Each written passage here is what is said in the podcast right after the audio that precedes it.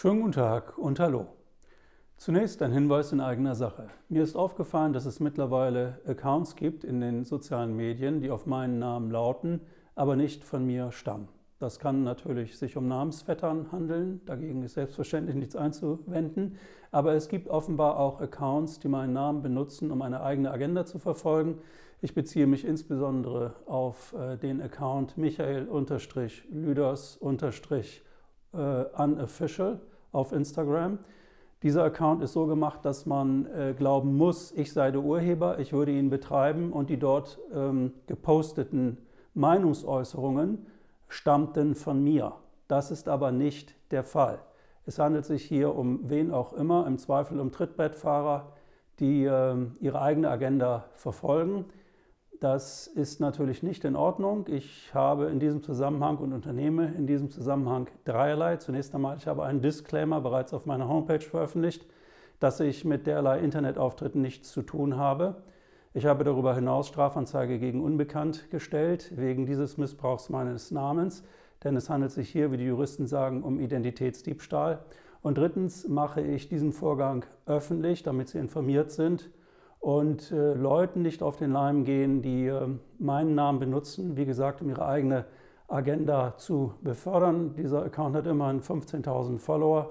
Und äh, wie gesagt, es werden mir hier Meinungen unterstellt, in den Mund gelegt, die ich nicht getätigt habe. Das geht also gar nicht, deswegen diese Intervention zu Beginn.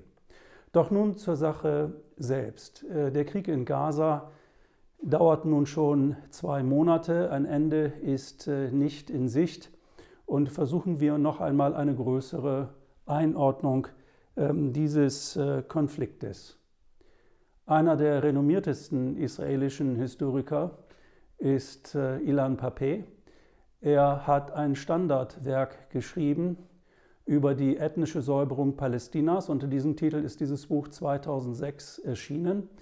Und er hat auf der Grundlage israelischer Quellen, vor allem der Militärverwaltung und des Militärs, akribisch nachgewiesen, dass die Palästinenser im Zuge der israelischen Staatswerdung 1947-48 vorsätzlich, bewusst und in großem Maßstab vertrieben worden sind, mit dem Ziel, die Anzahl der Palästinenser im werdenden jüdischen Staat so gering wie möglich zu halten.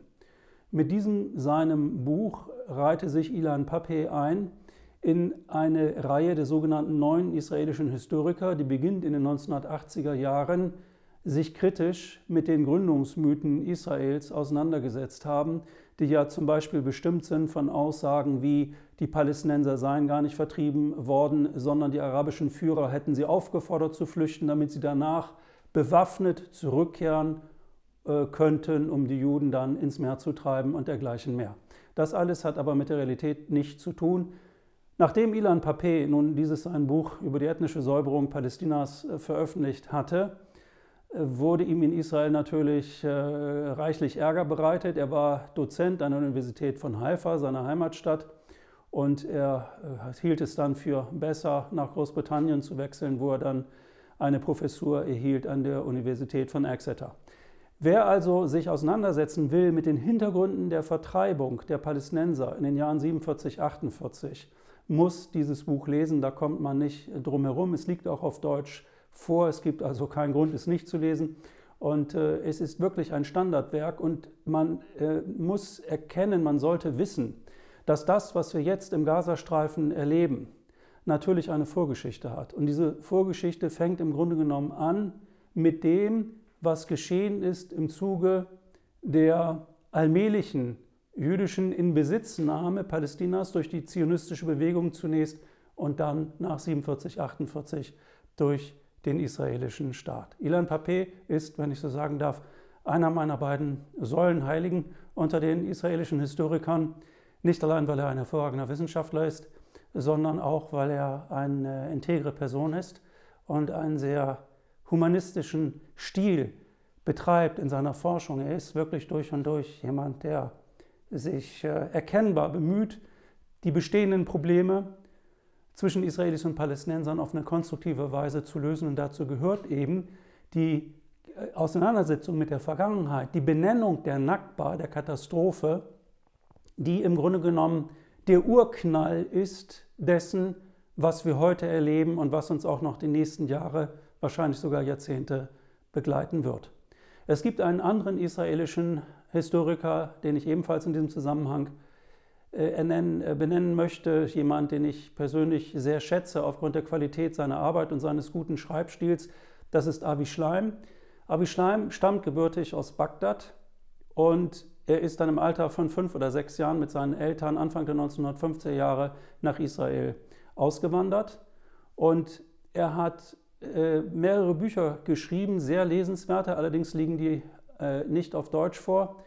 Unter anderem hat er nachgewiesen, dass es zu Beginn der 1950er Jahre mehrere Terroranschläge gab in Bagdad, die verübt worden sind von zionistischen Agenten mit dem Ziel, die jüdische Bevölkerung im Irak zur Flucht nach Israel zu veranlassen. Man muss sich vor Augen halten, dass damals etwa ein Drittel der Bevölkerung Bagdads jüdisch war. Es gab also ein sehr lebendiges jüdisches Leben in Bagdad, das aber durch diese Terroranschläge beendet wurde und ähm, die Juden Bagdads haben dann äh, den Irak ähm, verlassen. Und auch in anderen arabischen Ländern gab es sehr starke propagandistische Bemühungen, die jüdischen Bewohner Nordafrikas beispielsweise in Richtung ähm, Israel zur Auswanderung zu bewegen. Warum sind diese Forschungen von Avi Schleim so wichtig? Weil er ebenfalls äh, Mythen in Frage stellt, die eine wichtige Rolle spielen in der Diskussion. So gibt es zum Beispiel Wissenschaftler oder auch Meinungsmacher, die offiziellen israelischen Positionen nahestehen und sie argumentieren in etwa wie folgt.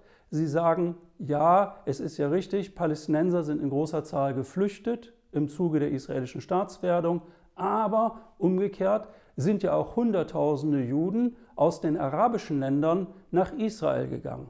Insoweit sind wir quitt.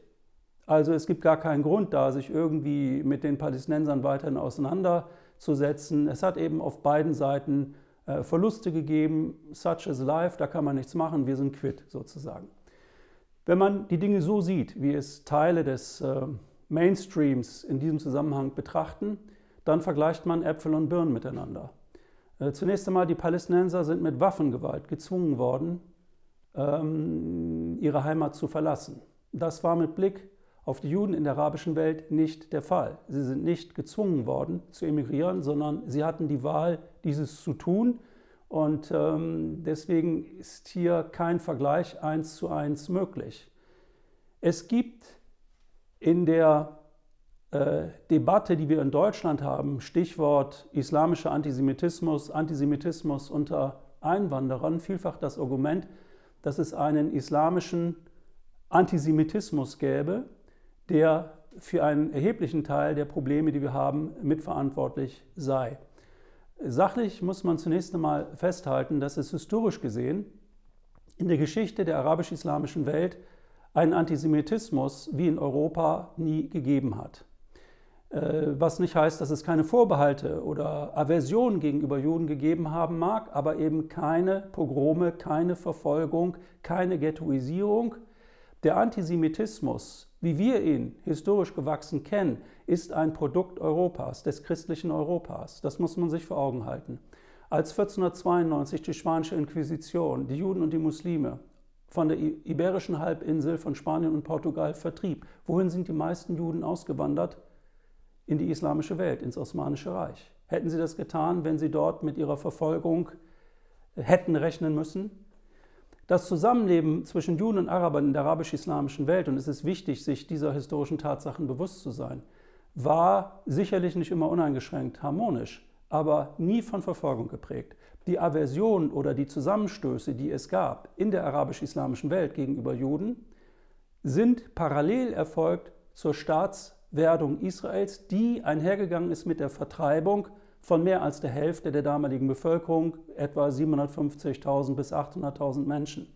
Und das hat sehr viel Empörung und Aversion ausgelöst in den arabischen, in den islamischen Ländern, weil nun etwas geschah, was als tragisch zu bezeichnen ist, dass man nämlich ähm, die Juden, mit denen man über hunderte von Jahren äh, gut zusammengelebt hat, friedlich zusammengelebt hat, wurden auf einmal interpretiert, gesehen als Agenten, als die Vertreter Israels, als die Vertreter einer, wie man es dort betrachtet hat, aggressiven Ideologie mit dem Ziel, gegen die Araber Gewalt anzuwenden. Und sie haben, wenn man so will, den historischen Preis bezahlt dafür, dass durch die Staatswerdung Israels, durch die Art und Weise der Staatswerdung Israels, die Beziehungen zwischen Juden und Arabern erheblich vergiftet worden sind. Es ist wichtig, sich über diese Zusammenhänge Gedanken zu machen, sich darüber Klarheit zu verschaffen. Ich werde nachher noch darauf eingehen, wie es sich äh, darstellt mit Blick auf Antisemitismus unter hiesigen Einwanderern. Aber es ist wichtig, in einer viel zu verallgemeinernd geführten Debatte immer wieder daran zu erinnern, dass sich da vielfach Leute äußern, die nicht die geringste Ahnung haben von historischen Zusammenhängen, aber trotzdem glauben, eine klare Meinung ersetze Faktenwissen. Und das ist in den seltensten Fällen eine gute Empfehlung. Doch nun zurück zu Ilan Pape, der ein international renommierter Historiker ist und äh, natürlich hält er auch international äh, Vorträge. Und am 27. November nun hat er in München einen Vortrag gehalten und im Neuhauser Trafo war das. Und was ist da nun passiert? Die zuständigen CSU-Stadträte waren der Meinung, man dürfe diese Veranstaltung mit Ilan Pape nicht stattfinden lassen. Und sie haben den äh, Veranstaltern untersagt, die Räumlichkeiten zu nutzen, die dann am Ende verwendet worden sind. Dagegen sind die Veranstalter juristisch vorgegangen. Das Argument der Stadtverwaltung lautete, es könnten ja in diesem Vortrag Argumente vorgetragen werden, Sichtweisen vorgetragen werden, die das Existenzrecht Israels in Frage stellen. Das ist natürlich eine sehr steile These, vor allem mit Blick auf einen israelischen Historiker, der sich auf diesem Gebiet nun wirklich äh, bestens auskennt, was die eigene, die israelische Geschichte äh, betrifft. Aber es ist juristisch natürlich sehr problematisch, eine Veranstaltung verbieten zu wollen auf der Grundlage eines Konjunktives. Es könnte ja im Rahmen dieser Veranstaltung etwas gesagt werden, was nicht koscher ist. Entsprechend hat das Gericht diese, dieses Verbot kassiert und der Vortrag von Ilan Pape konnte also im vollbesetzten Haus mit 200 Zuhörern äh, stattfinden.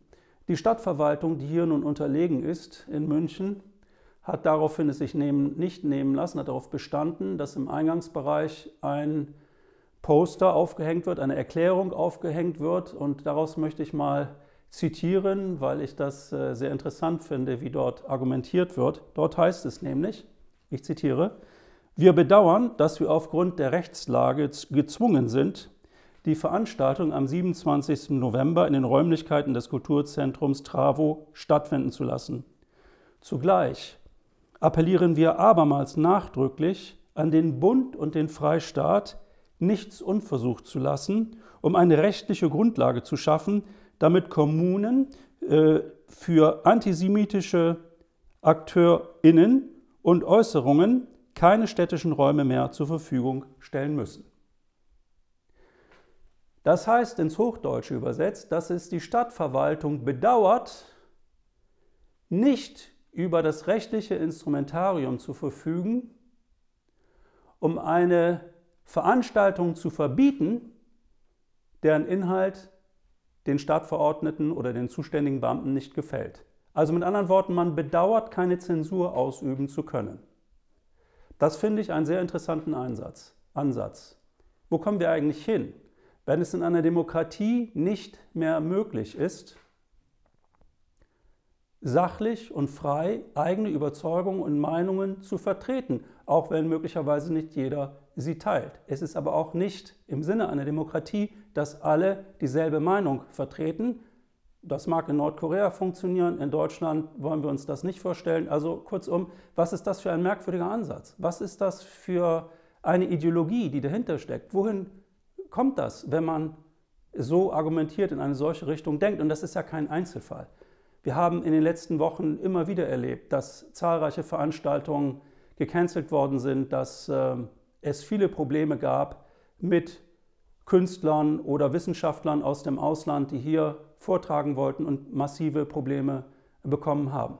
Und nebenbei bemerkt, es ist ja auch nicht ohne Charme, wenn nicht jüdische Verwaltungsbeamte oder auch Kulturschaffende in anderem Zusammenhang jüdischen Aktoren, Akteuren, also Juden, erzählen oder glauben erzählen zu können, was antisemitisch sei und was nicht. Finde den Fehler. Und ich finde auch, dass es bemerkenswert ist, dass Leute, deren, wie soll ich das nennen, geistig-moralisches, intellektuelles Potenzial sportlich betrachtet vielleicht eher so im Bereich Kreisklasse Süd angesiedelt ist, ein Vertreter der Champions League, in diesem Fall Ilan Papé, glauben, zensieren zu müssen. Das passt einfach nicht zusammen. Ilan Papé, seine Eltern sind Deutsche, haben knapp den Holocaust überlebt und 2009 wollte Ilan Papé schon einmal einen Vortrag in München halten. Das wurde damals verboten. Er hat dann zu jener Zeit einen Brief geschrieben an den damaligen Bürgermeister von München, Christian Ude, und hat sich mit Erstaunen geäußert, dass es äh, in München im Jahr 2009 nicht möglich ist, sachlich über Israel Auskunft zu geben. Und dies in einem Land, wo schon die eigenen Eltern also schlimmste Erfahrungen gemacht haben. Natürlich hat er nicht das eine mit dem anderen verglichen, aber die Frage ist ja naheliegend, wie kann es sein, dass ausgerechnet in Deutschland einer wie er nicht auftreten kann? Das ist schon ziemlich bemerkenswert. Und diese Verzwergung des öffentlichen Diskurses, den haben wir in vielerlei Bereichen im Kontext dieses Konfliktes Israel-Palästina. Sie erinnern sich an die Frankfurter Buchmesse, wo Slavoj Žižek, ebenfalls ein international anerkannter Wissenschaftler, ein Philosoph, einen Vortrag gehalten hat und ein Rumpelstilzchen der Frankfurter Stadtverwaltung war der Meinung, er müsse nun auf die Bühne springen, um seiner Empörung Luft zu lassen über das, was Herr Cicek dort gesagt hat, was sachlich und differenziert war, aber vielleicht nicht ganz auf der Linie des deutschen Mainstreams lag, wo man äh, nun glaubte und glaubt, es auf der Ebene der Betroffenheit belassen zu können über diesen furchtbaren Angriff der Hamas am 7. Oktober auf Südisrael. Auch hier die Beobachtung, dass einmal mehr die Kreisklasse Süd in Richtung Champions League ausgegriffen hat. Und wenn man sich einmal vorstellt oder die folgende Frage stellt, wie soll es eigentlich gelingen, in einem Land wie Deutschland, einer führenden Industrienation, vermeintlich ernannte Dichter und Denker, wie will man eigentlich Innovation, egal auf welchem Gebiet, erreichen, wenn es nicht mehr die Möglichkeit gibt, ähm, öffentlich das vorzutragen, was man glaubt, meint, denkt oder auch mit Fakten zu belegen vermag. Wenn es also äh, Politkommissare, selbsternannte Politkommissare gibt, die glauben, sie könnten nun der Öffentlichkeit insgesamt vorschreiben, wie sie zu denken hat und nicht zu denken hat. Das betrifft jetzt hier den Bereich Israel-Palästina, aber es greift ja auch aus in andere Bereiche. Wir hatten ähnliche Beobachtungen ja auch schon im Kontext des Ukraine-Krieges, wo man den Eindruck hatte, auch dort gibt es Auguren, die glauben, sie müssten eine verbindliche Meinung der Mehrheit der Bevölkerung äh, anempfehlen und wer sich daran nicht hält, der muss dann eben gegebenenfalls die Konsequenzen tragen. Und die Konsequenzen sind ja, wenn man sich an diese Spielregeln nicht hält, natürlich nicht so wie in der Türkei oder in Russland, wo man dann mit seiner Verhaftung rechnen muss, aber äh, bei uns äh, muss man möglicherweise damit rechnen, dann doch äh, berufliche Nachteile zu haben. Und das alles ist äh, nicht gut, denn ein Land kann ja nur innovativ sein, eine Gesellschaft kann nur innovativ sein, wenn die Summe seiner Mitglieder äh, konstruktiv miteinander streiten können, mit gegenseitigem Respekt. In dem Moment, wo man anfängt, Meinungen, egal auf welchem Gebiet, verbindlich von oben herab der breiten Bevölkerung vermitteln zu wollen, in dem Moment ist der Niedergang eigentlich schon vorprogrammiert. Und das ist ein bisschen die Situation, die wir heute äh, in Deutschland äh, haben. Wir haben allenthalben, allenthalben greift die Cancel-Kultur um sich im Bereich Israel-Palästina. Wir haben äh, ständig äh, eine Ausladung von Künstlern oder von Wissenschaftlern. Und ähm, es ist schon bemerkenswert, dass schon ein, ein, ein einzelner Post in einem sozialen Netzwerk der möglicherweise sich kritisch äußert über das israelische Vorgehen im Gazastreifen als Reaktion auf den Angriff der Hamas, das kann ja schon ausreichen, um gecancelt zu werden. In diesem Zusammenhang auch nochmal ein Beispiel aus äh, äh, Berlin. Dort hat der, das Kulturzentrum Oyun in Berlin-Neukölln im äh, November eine Veranstaltung durchgeführt ähm, der jüdischen Stimme für gerechten Frieden in Nahost. Dieses war eine Veranstaltung von Juden, die sich kritisch mit der israelischen Politik auseinandersetzen. Ich war da, eine sehr sachliche, informative Veranstaltung. 20 Jahre wurden gefeiert ähm, des Bestehens dieses Vereins und aufgrund infolge dieses Angriffs am 7. Oktober hat man die Veranstaltung äh, kleiner gefasst. Ähm, es äh, wurden nachdenkliche und ähm, sehr differenzierte Vorträge gehalten, unter anderem von Nirit Sommerfeld, alles auf hohem Niveau und durchweg getragen von einem tiefen Humanismus, wie ich meine, ohne irgendetwas zu beschönigen an dem, was am 7. Oktober stattgefunden hat, nämlich ein furchtbares Verbrechen an der israelischen Zivilbevölkerung. Gleichwohl, als Ergebnis dieser Veranstaltung wird nun das Kulturzentrum Oyun trockengelegt, denn der Berliner Senat hat beschlossen, dieses Zentrum nicht länger zu finanzieren, finanziell zu unterstützen unter ausdrücklichem Bezug auf diese Veranstaltung der jüdischen Stimme für gerechten Frieden in Nahost, die natürlich als antisemitisch gilt, versteht sich von selbst. Und hier haben wir wieder dasselbe Phänomen, genauso wie in München nicht-jüdische Kulturfunktionäre, Bürokraten, Politiker befinden darüber, dass Juden Antisemiten seien. Ich meine, wie da muss doch eigentlich jedem, der drei und vier bereit ist zu addieren, irgendwie ein Licht aufgehen. Und man muss sich die Frage stellen, was läuft da eigentlich schief? Was da schief läuft, das werden wir im Folgenden noch gemeinsam erörtern. Aber ich muss gestehen, dass ich das äh, wirklich äh, für sehr bemerkenswert und fast schon für äh, beängstigend halte. Und es ist ja bemerkenswert, dass zu den differenzierten Kritikern mit Blick auf Israel und mit Blick auf deutsch-jüdische Beziehungen die besten und klügsten Kommentare von jüdischer Seite kommen, die aber von der hiesigen Mainstream-Perspektive nicht so gern wahrgenommen werden.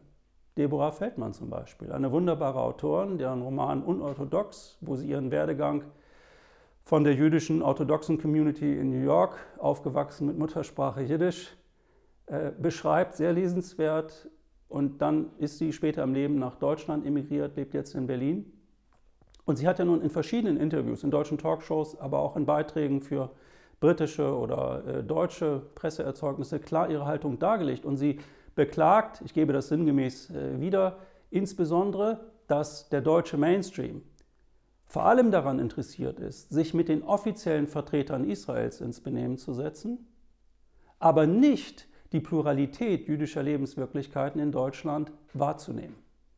Nur Juden, die gewissermaßen dem offiziellen Diskurs entsprechen, werden gewissermaßen gebauchpinselt oder sind gleich, also werden, werden anerkannt und gelobt, werden Leute, die eben dieser Linie nicht folgen und sich kritisch und differenziert äußern zu israelischer Politik, gerne unter Druck gesetzt werden, beziehungsweise man signalisiert ihnen, äh, was soll das denn jetzt? Ja? Und ähm, Deborah Feldmann hat auch darauf hingewiesen, dass zum Beispiel äh, jüdisches Leben in Deutschland weniger geschützt wird als, sagen wir mal, wichtige und, und schöne Gebäude, Synagogen etwa. Aber jüdische Restaurants, die zum Beispiel nach dem 7. Oktober Einkommensverluste hatten, aufgrund der Angst von Leuten da wieder hinzugehen, könnte ja einen Anschlag geben, diese Leute, die, wie gesagt, eigentlich nicht der offiziellen Linie so sehr entsprechen, werden mehr oder weniger im Stich gelassen. Also man belässt es vielfach mit Höflichkeiten, mit repräsentativen Akten, der Einweihung von Synagogen und dergleichen mehr, ohne sich die Frage zu stellen, wer geht da eigentlich am Ende hin und ist das alleine repräsentativ für das jüdische Leben in Deutschland? Ja, da ist sie sehr offen und sie weiß natürlich auch, dass sie mutig ist. Und ich, an einer Stelle sagte sie dann, ja, wer sonst, wenn nicht ich, soll denn diese Dinge mal äh, zur Sprache bringen, weil ähm, das zu tun als nicht-jüdischer Deutscher ist ja fast schon äh, ein riskantes Unterfangen, wenn man hier nicht auf Linie ist.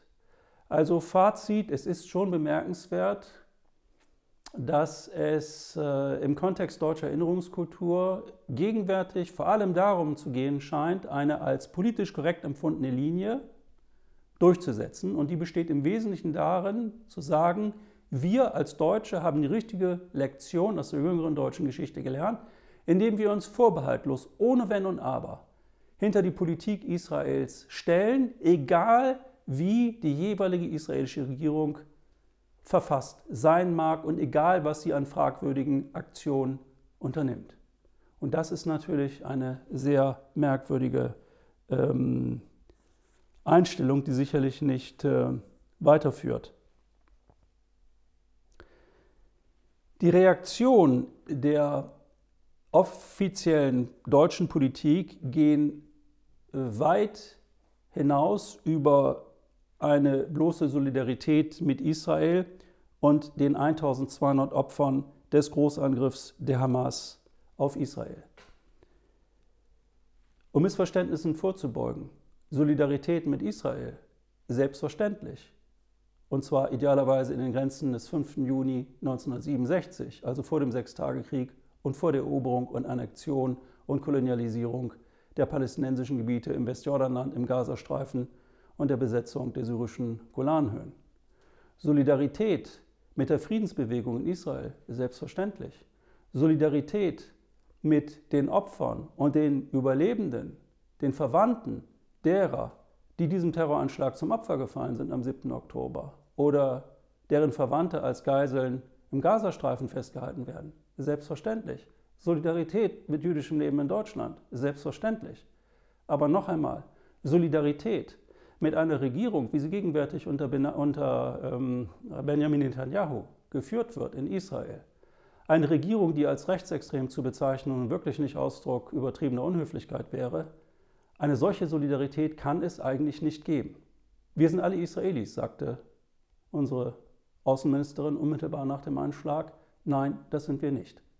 Mit den Teilen Israels, die ich gerade versucht habe zu benennen, in dem Sinne bin auch ich Israeli, aber ich will nichts zu tun haben, und ich glaube, es gibt viele in Deutschland, die mir daran zustimmen, mit den Übergriffigkeiten dieser Regierung unter Herrn Netanyahu, der mit Sicherheit, wenn dieser Krieg, der einst enden sollte, die juristischen Konsequenzen seines Tuns ähm, zu tragen haben wird, nicht zuletzt die immensen Korruptionsvorwürfe.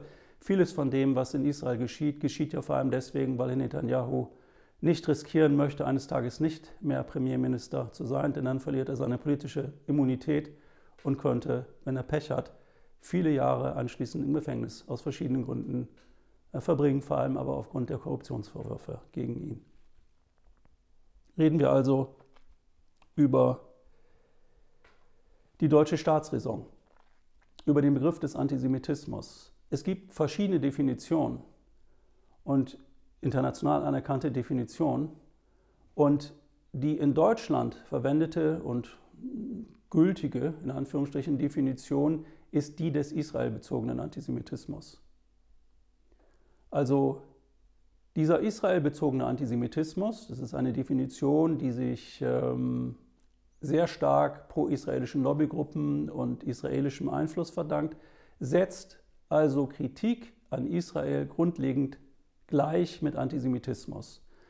Und das erklärt auch, weil dies die vorherrschende Auffassung ist in Deutschland, warum schon das Zeigen einer palästinensischen Flagge auf einer Demonstration oder das Tragen einer Kefir, eines palästinensischen Tuches, warum schon Parolen wie Freiheit für Palästina in den äh, Ruch gelangen können, antisemitisch zu sein. Denn dieser Begriff ist so vage gefasst, dass er eben vor allem äh, Kritik an Israel versucht zu verhindern. Antisemitismus ist im Prinzip die Ablehnung von oder die Diskriminierung von Juden oder gar die Verfolgung von Juden, weil sie Juden sind. Der Antisemitismus ist eine Form von Rassismus und wie jede andere Form von Rassismus auch, ist ebenfalls der Antisemitismus moralisch falsch, verwerflich und selbstverständlich zu bekämpfen. Es ist aber falsch, eine berechtigte Kritik am israelischen Vorgehen, etwa jetzt im Gazastreifen, aber auch nur in die Nähe des Antisemitismus zu rücken.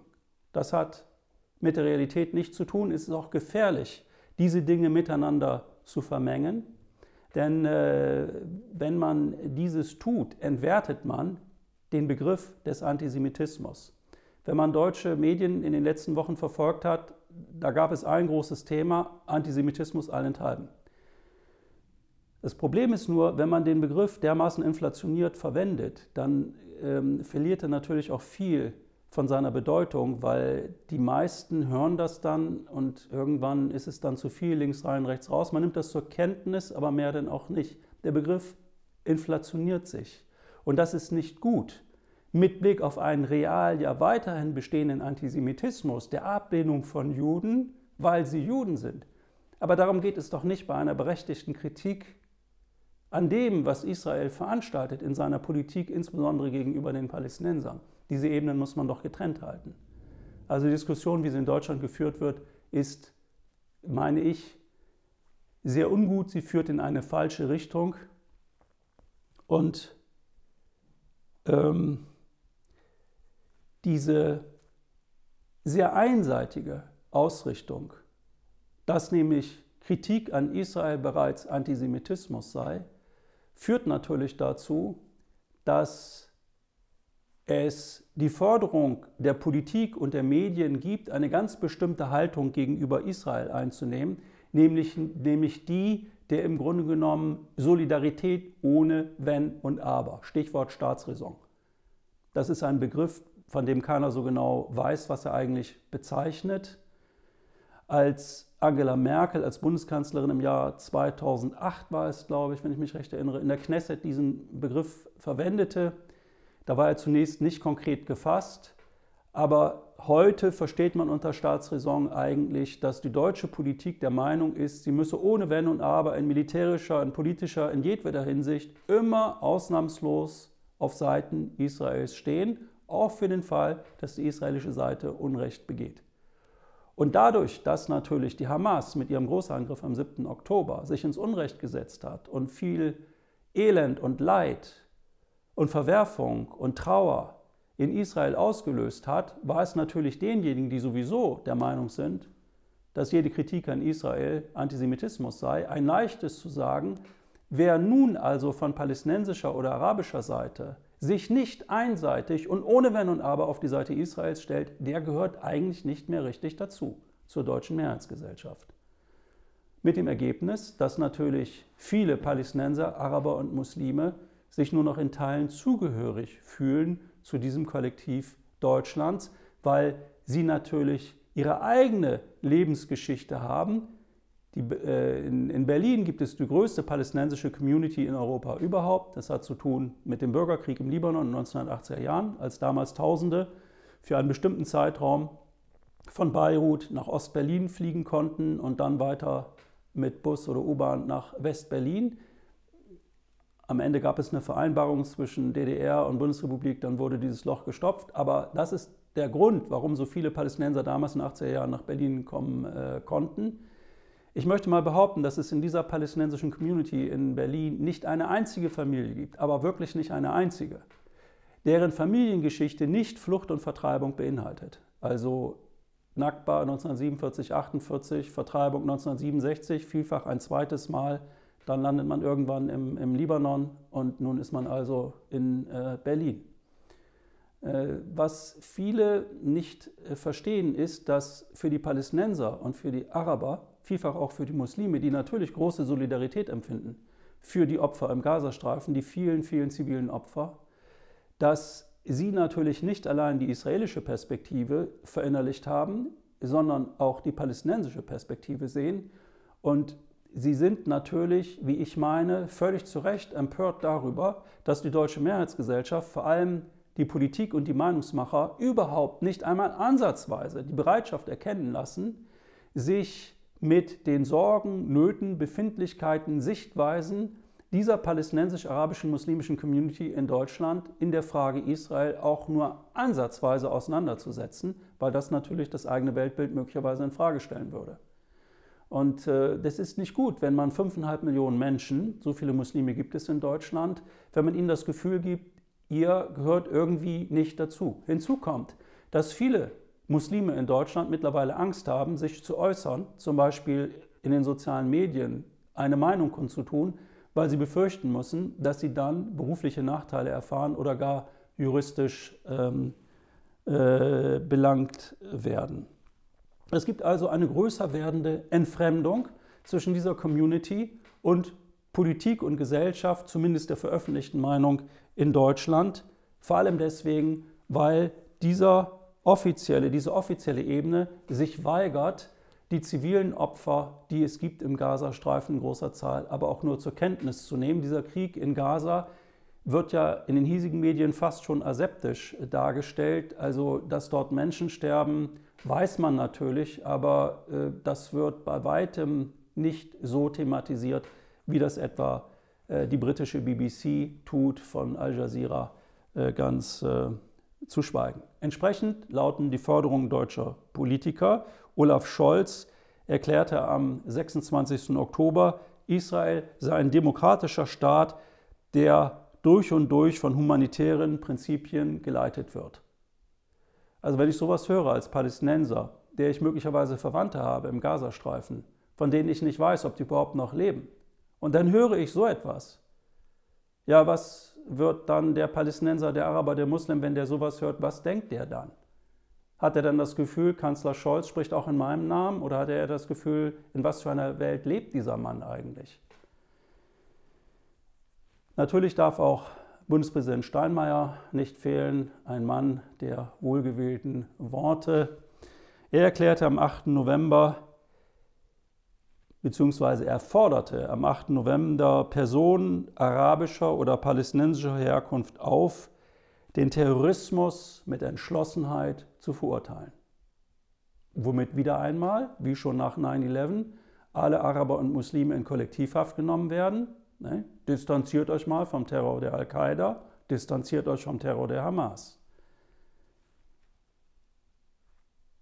Naja, und nun, das ist eigentlich mein liebstes Statement natürlich von unserem Wirtschaftsminister Habeck, der sagte am 1. November in einem von den Medien überaus gefeierten Podcast,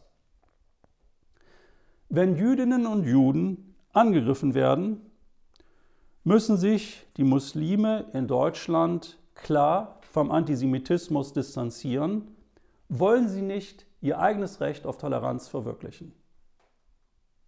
Also diese Aussage muss man sich wirklich auf der Zunge zergehen lassen, was er da eigentlich sagt. Im Grunde genommen enthält diese Aussage eine Drohung. Hört mal zu, ihr Musels, ihr Araber, ihr was auch immer. Wenn ihr nicht das übernehmt, was wir als offizielle und richtige Linie vorgeben, dann gehört ihr nicht mehr dazu. Wenn es dann Übergriffe auf euch geben sollte, wie es das ja in der Vergangenheit schon gegeben hat,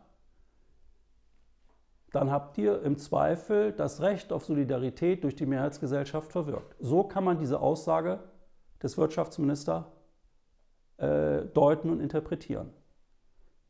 Und ich muss schon sagen, wenn ich sowas höre, auch als Nicht-Muslim, als Nicht-Araber, dann frage ich mich schon, ähm, in was für einer Welt leben denn diese Leute?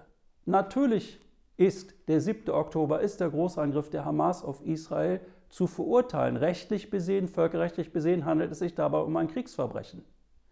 Aber dieses furchtbare Massaker, das dort stattgefunden hat in Israel, kann man nicht auf der Ebene der Moralisierung alleine deuten, sondern man muss gleichzeitig sich schon die Mühe machen, insbesondere als Politiker, den Hintergründen dieses Anschlages nachzugehen, nicht um ihn zu rechtfertigen, zu billigen oder in irgendeiner Weise dafür äh, Verständnis zu zeigen, sondern mit Blick auf eine mögliche Problemlösung. Wenn man das nicht leistet, dann versagt man als Politiker. Und vor allem hat man eigentlich, wenn man schon als Habeck, als Steinmeier, als Scholz auf die Idee kommt, Arabern und Muslimen in Deutschland aufzufordern, dass sie dies tun mögen, dass sie jenes tun, dass sie bitteschön den Terror der Hamas verurteilen. Hat man eigentlich von den Christen in Deutschland, von den Bio-Deutschen, hat man von denen eigentlich jemals verlangt, dass sie sich vom Terror der NSU distanzieren, beispielsweise, als die Dutzende äh, deutsche muslimischer Herkunft oder Türken umgebracht haben? Hat man das von ihnen verlangt, von uns, von der Mehrheitsgesellschaft? Hat man äh, von Juden jemals verlangt, in Deutschland oder anderswo, dass sie sich von den Übergriffen der israelischen Armee oder israelischer Siedler distanzieren? Rhetorische Fragen. Denn die Antwort liegt auf der Hand. Und es stellt sich natürlich schon die Frage, was hat eigentlich die Bundesregierung, was haben politisch Verantwortliche, was haben Meinungsmacher, die diese Sichtweisen fördern und beklatschen, was haben die eigentlich für eine Vorstellung von gesellschaftlichem Zusammenleben? Wenn ich 5,5 Millionen Menschen in diesem Land ständig signalisiere, dass sie irgendwie nicht dazugehören, weil ich der Meinung bin, ja, pff, die sind anders, die teilen nicht mein Weltbild, ich grenze sie also aus. Wenn ich das tue, was macht das? Was hat das für Folgen für den gesellschaftlichen Zusammenhalt? Eine naheliegende Frage, die kann man sich doch eigentlich äh, ähm, mal, äh, mal stellen. Ja? Es gibt also eine zunehmende Distanz und Entfremdung auf arabisch-muslimischer Seite, also auf Seiten von Deutschen arabischer und oder muslimischer Herkunft. Und das hängt natürlich auch damit zusammen, dass die mediale Berichterstattung insbesondere in Deutschland nicht nur, aber vor allem in Deutschland ähm, das palästinensische Leid im Gazastreifen zu einem erheblichen Teil ausblendet. Nicht, dass es nicht erwähnt wird, das wird es durchaus. Aber wenn man zum Beispiel hört in den Nachrichten, dass Israel einen Krieg führe gegen die Hamas, oder wenn man hört, dass Israel erneut Ziele der Hamas angegriffen habe im Gazastreifen, dann entsteht der Eindruck, dass hier das eine Militär das andere Militär bekämpft. Und diese Wahrnehmung der Medien oder diese Berichterstattung der Medien hat natürlich mit der Realität ähm, vergleichsweise wenig zu tun, wenn man sich die massiven Zerstörungen dort ansieht. Es ist nicht ein Krieg allein Israels, und wenn ich sage Israels, dann meine ich die politische Führung in das Militär. Es ist also nicht allein ein Krieg des Militärs gegen die Hamas, sondern ist natürlich gleichzeitig auch ein Krieg gegen die palästinensische Bevölkerung, ist doch ganz klar. Die allermeisten Toten sind Zivilisten. Die Nachdenkseiten haben verdienstvollerweise ein 40-seitiges Papier online gestellt, ein Papier der ARD vom 9. Oktober, das auf 40 Seiten empfiehlt, wie die Medien idealerweise über diesen Krieg zwischen Israel und den Palästinensern zu berichten hätten. Unter anderem heißt es darin, kann man alles nachlesen, ich will das im Einzelnen hier jetzt nicht ausführen, aber unter anderem wird dort empfohlen, von Attacken aus Gaza auf Israel oder von Terrorangriffen auf Israel zu sprechen. Unbedingt sei, seien äh, zu vermeiden Begriffe wie Gewaltspirale oder Eskalation der Gewalt. Es soll nicht gesagt werden Kämpfer der Hamas. Gemäß der Entscheidung der Chefredaktion dürfen keine Euphemismen verwendet werden, also lediglich von Hamas zu sprechen, das geht nicht, sondern es muss entsprechend eine Einordnung vorgenommen werden, also Terroristen der Hamas, die radikal-islamistische Hamas und dergleichen mehr oder die militant-islamistische äh, Hamas. Also sozusagen ein, ein klares Framing, damit der Zuhörer sofort merkt, das sind die absolut Bösen. Und ich meine, klar, äh, abstrakt gesehen, moralisierend betrachtet, moralisch gesehen kann man das so sehen. Aber Moral hilft nicht weiter. Wir brauchen auch die Analyse. Verurteilung der Hamas ist das eine. Ein anderes ist es, sich sachlich mit den gegebenen Zusammenhängen auseinanderzusetzen. Mittlerweile, wenn man Nachrichten hört, dann kann man, wenn man Glück hat oder Pech hat, je nachdem, Formulierungen hören, die erst vom russisch geführten Angriffskrieg in der Ukraine sprechen dann kommt der terroristische Angriff der Hamas auf Israel und dann kommt die militant-islamistische Hisbollah und dann kommen möglicherweise noch fanatische Mullahs mit ins Spiel aus dem Iran.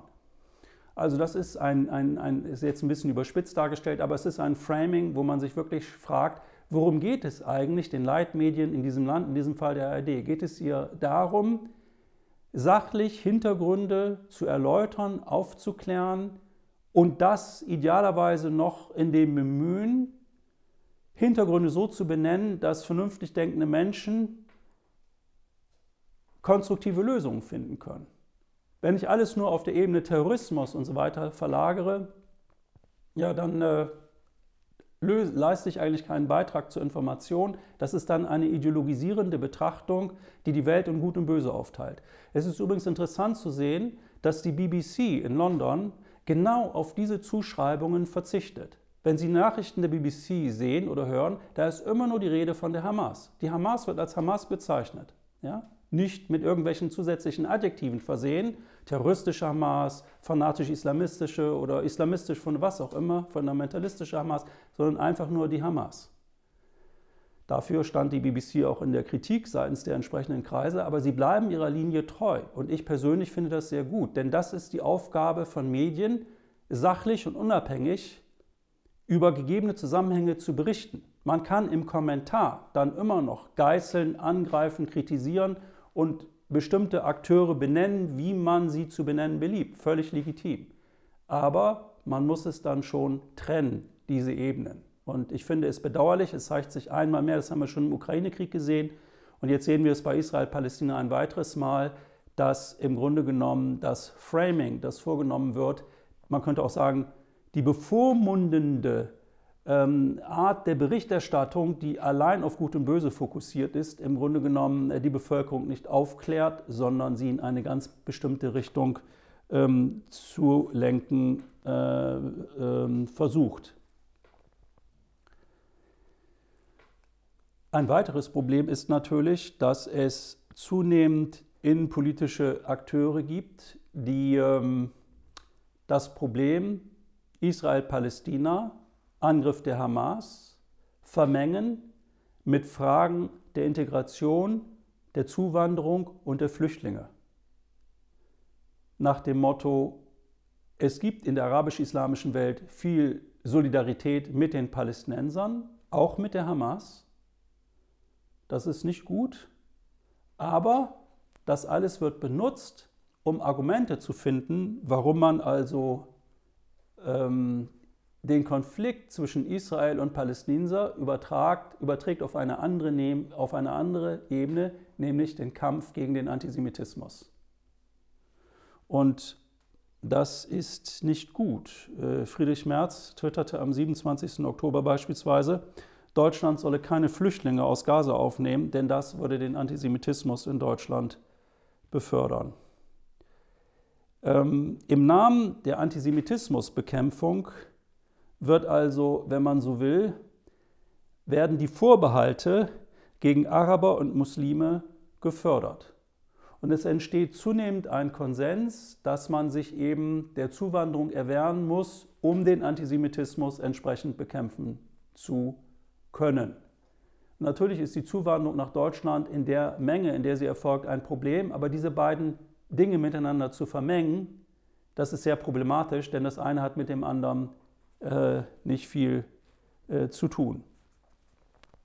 Ich habe vorhin gesprochen davon, dass es in der arabisch-islamischen Welt einen Antisemitismus wie in Europa nicht gegeben hat, dass der Antisemitismus ein Phänomen ist, des christlichen Europa. Heute lautet ja der Hauptvorwurf oder ein wesentlicher Vorwurf in Richtung von Arabern und Muslimen hierzulande, vor allem dann, wenn sie demonstrieren für Palästina, gegen den Tod so vieler Menschen im Gazastreifen. Es lautet ja der, äh, der Vorwurf, wie erwähnt, auf äh, Antisemitismus, aber das ähm, Problem ist, dass es, wie gesagt, diesen historischen Antisemitismus in Europa gegeben hat, dort nicht. Wenn man jetzt die Frage stellt, gibt es unter Palästinensern und Arabern in Deutschland, gibt es unter denen Antisemitismus? Na, selbstverständlich gibt es den, ist doch völlig klar. Wo gibt es eine Bevölkerungsgruppe, die frei wäre von Rassismus? Natürlich gibt es, unter, gibt es realen Antisemitismus unter Palästinensern, unter Arabern, unter Muslimen. Echten äh, eine echte Haltung wider die jüdische Bevölkerung. Den gilt es natürlich auch zu bekämpfen, gar keine Frage. Zum Beispiel durch entsprechende Aufklärungsarbeit. So wie es auch auf jüdischer oder auf christlicher Seite eine tiefe Aversion gibt gegenüber Arabern oder gegenüber Muslimen. Auch das gilt es zu bekämpfen.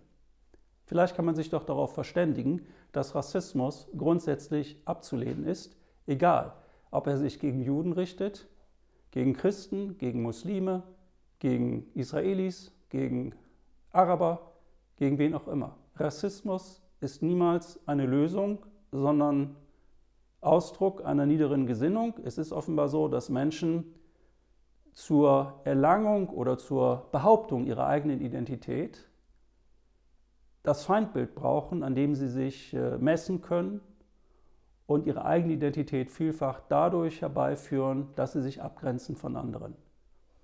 Dieser Rassismus ist ungut und gefährlich und er wird vor allem in dem Maße zunehmen, wie ähm, die gesellschaftlichen Verwerfungen im Land, die immer größer werden, Unterschiede zwischen Reich und Arm, zwischen oben und, oben und unten zunehmen. Und wir sehen ja jetzt schon, dass rechtspopulistische Bewegungen, insbesondere in Arabern und Muslimen, die Folie sehen, an der sie sich äh, abarbeiten können. Also eine sehr ungute Entwicklung. Ich denke, Politik, Gesellschaft, wir alle sind gefordert, dieser Entwicklung äh, zu begegnen und selbstverständlich allen Juden in Deutschland jedwede Solidarität zukommen zu lassen, aber eben nicht den Vertretern des offiziellen Israels, die der Meinung sind, Herr Eretz Shelanu, das gesamte Land zwischen Mittelmeer und Jordanfluss gehört uns und wir können mit den Palästinensern machen, was immer wir wollen. Wie geht es nun weiter im Gazastreifen?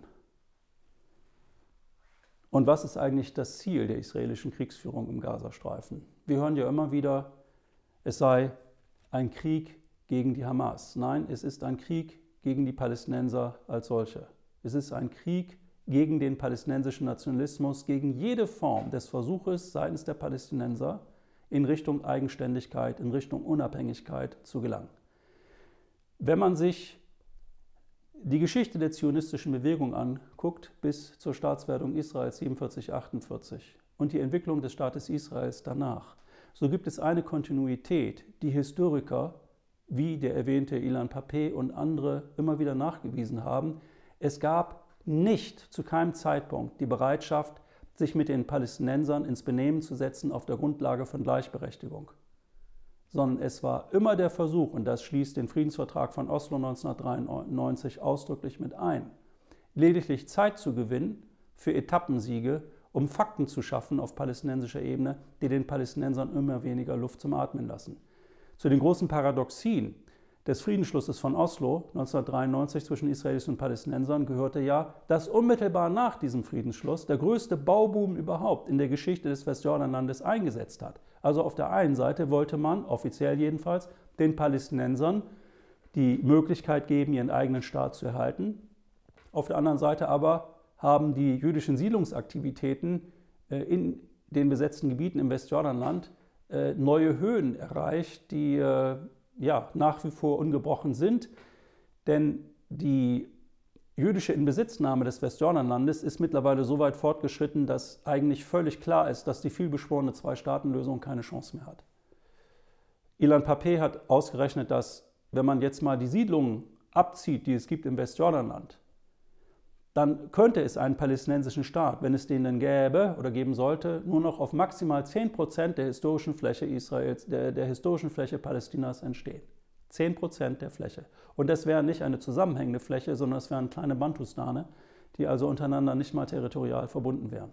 Das Ziel der israelischen Politik war, Ilan Pape zufolge, kann man nachlesen in seinem Buch The Biggest Prison on Earth, das größte Gefängnis der Welt, auf Deutsch liegt es nicht vor, Dort schreibt, er beschreibt also die israelische Strategie wie folgt. Er sagt, die Strategie besteht darin, so viele Palästinenser wie nur möglich zu vertreiben, ins Ausland zu verdrängen, über die Grenze zu schaffen und dort, wo das eben nicht geht, weil man kann nicht in Friedenszeiten einfach Leute ins Ausland abschieben zu Hunderttausenden, das geht ja nicht.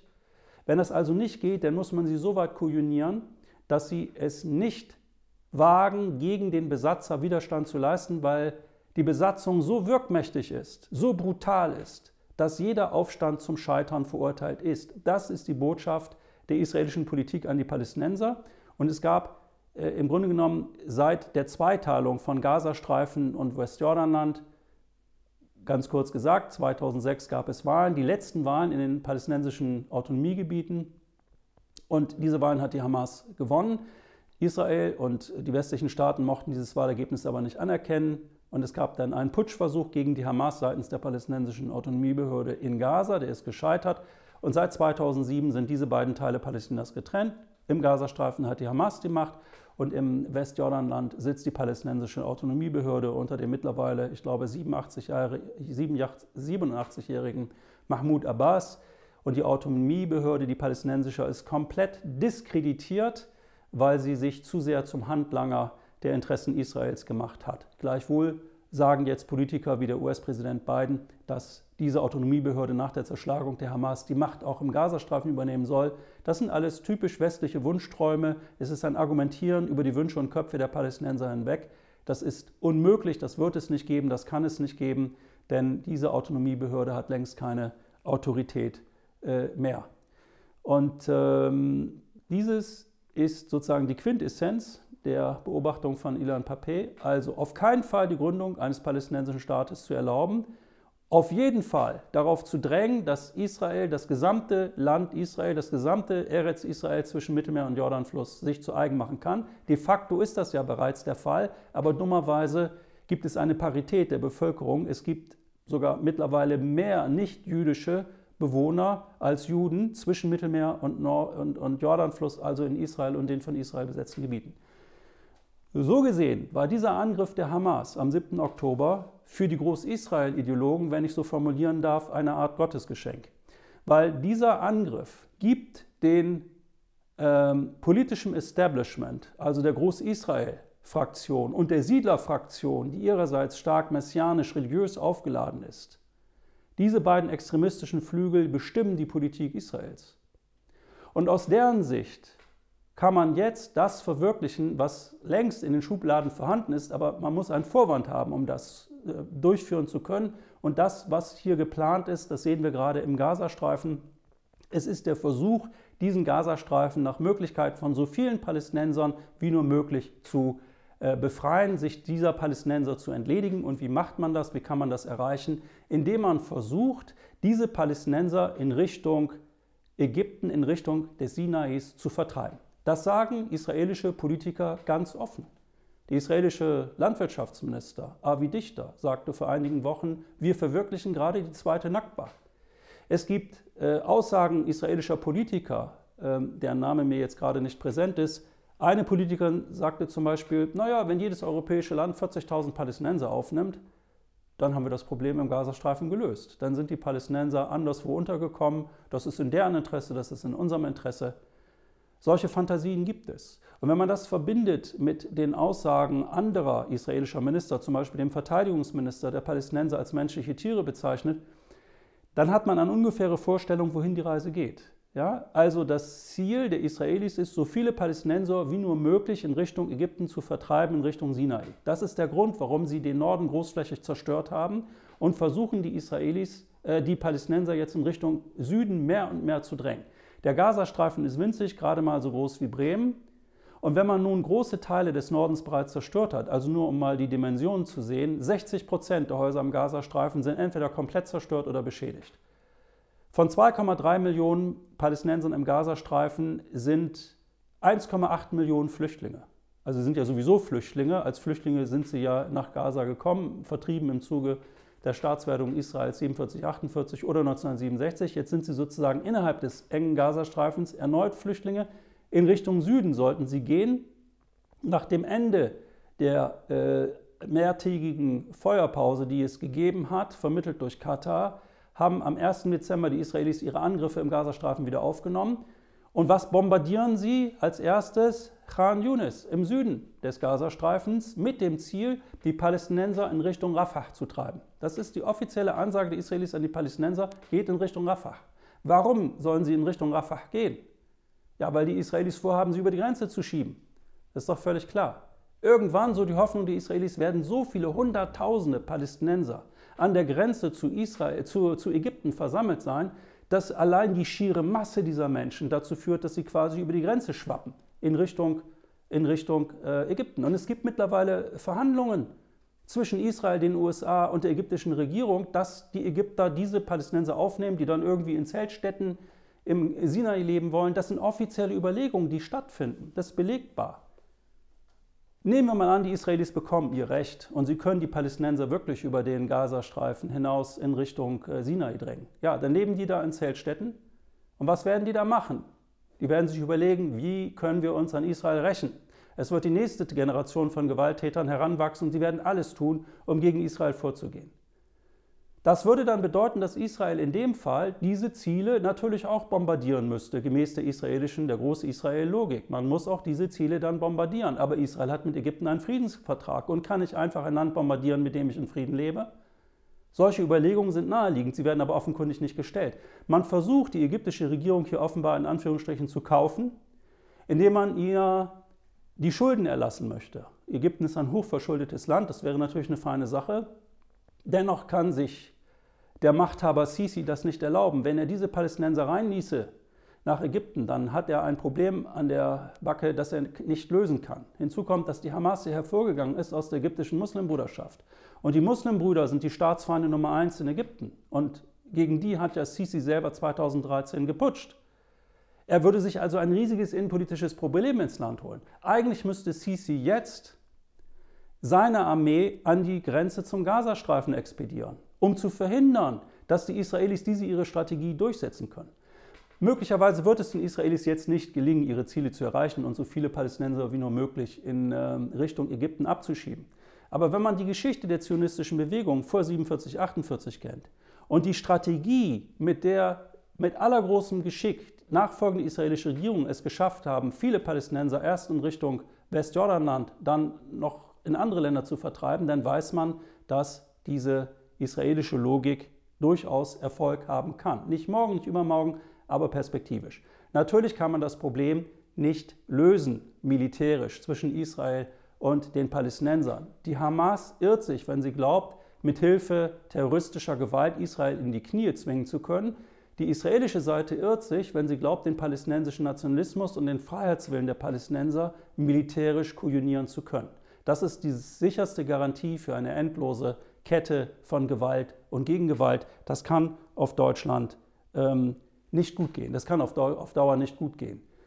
Also eine sehr schwierige Situation. Ich komme zum Ende. Alles hängt mit einem zusammen.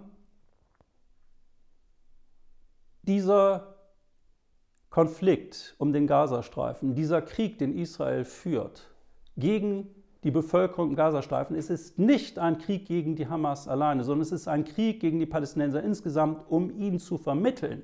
Ihr habt keine Chance, wenn ihr gegen uns Widerstand leistet. Wir können euch auf allen Ebenen in großer Zahl in Richtung Jenseits befördern. Ich denke, das ist auch der wesentliche Grund, warum die Israelis mit Vorliebe Krankenhäuser angreifen. Es sind von 35 Krankenhäusern im Gazastreifen nur noch neun im Betrieb, der Rest ist zerstört.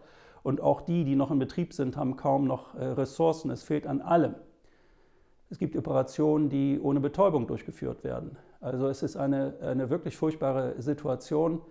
Äh, bis Anfang Dezember gibt es äh, fast 16.000 Tote, 42.000 Verletzte. 70 Prozent der äh, Toten sind Kinder und Frauen. 70 Prozent. Und das soll ein Krieg gegen die Hamas sein? Kommen wir also zum Ende. Ich habe Ihre Geduld jetzt schon über Gebühr beansprucht.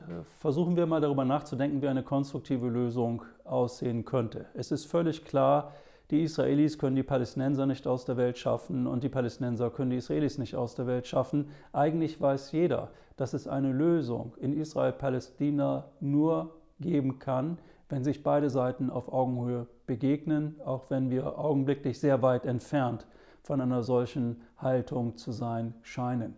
Die deutsche Staatsräson, die so wenig bestimmt ist und äh, trotzdem im allgemeinen Verständnis eher auf eine wenig konstruktive Art und Weise eingebracht wird, könnte man ja auch positiv wenden.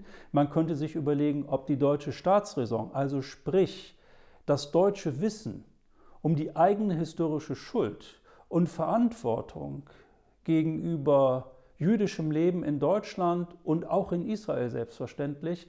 Man könnte sie doch auch dahingehend erweitern, indem man das Gespräch von Freund zu Freund sucht und sagt, so geht es nicht. Es gibt ja auch in Israel eine Friedensbewegung, die stark ist, die schon mal stärker war, völlig klar. Es gibt jüdische Bewegungen in Deutschland, in Europa, in den USA, die sich zunehmend ebenso differenziert wie kritisch mit der Groß-Israel-Ideologie, die so viel Leid über die Menschen bringt, nicht allein unter den Palästinensern, auch in Israel selbst.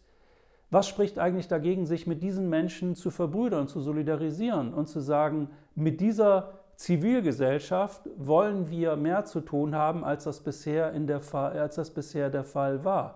Das würde dann konkret bedeuten, dass man eben Veranstaltungen der jüdischen Stimme für einen gerechten Frieden in Ost in Deutschland eben nicht sanktioniert, eben nicht mit einem Bandstrahl belegt, sondern sie im Gegenteil mit einem Grußwort versieht, um eine Diskussion auszulösen, sowohl innerjüdisch wie aber auch deutschjüdisch oder mit Blick auf die internationale Politik äh, betrachtet. Wir können so, wie wir bisher agieren, nicht weitermachen, denn die Konflikte werden uns sonst, wenn ich so sagen darf, ja, um die Ohren fliegen. Abschließend sei an Hannah Arendt erinnert. Sie sagte, es gibt zwei Möglichkeiten, mit der deutschen Verantwortung infolge von Auschwitz umzugehen. Man kann das Ganze entwickeln, eben in jene Staatsräson, die wir heute haben, also eine bedingungslose Solidarität mit Israel. Oder aber wir verstehen dieses Minitekel, dieses entsetzliche Verbrechen, das stattgefunden hat, als die Aufforderung, weltweit bei Krisen, wo Menschen in großer Zahl zu Schaden kommen, nicht zu akzeptieren, sondern uns auf diplomatische Weise einzubringen, solche Krisen, solche Probleme zu überwinden und vor allem Menschen beizustehen, die schutzbedürftig sind. Ich glaube, das wäre eine konstruktive und eine wirklich humane und humanistische Stimme, die in der Politik fehlt, nach der sich aber, das ist mein Eindruck, viele Menschen in Deutschland und anderswo sehnen, sowohl auf jüdischer wie auch als auf arabischer, palästinensischer oder muslimischer Seite. Das wäre so mein abschließender Wunsch für das ausgehende Jahr. Ähm, ich danke Ihnen für Ihre Aufmerksamkeit und äh, wünsche Ihnen äh, und uns allen frohe Weihnachten, ein frohes neues Jahr, vor allem den Menschen im Nahen Osten.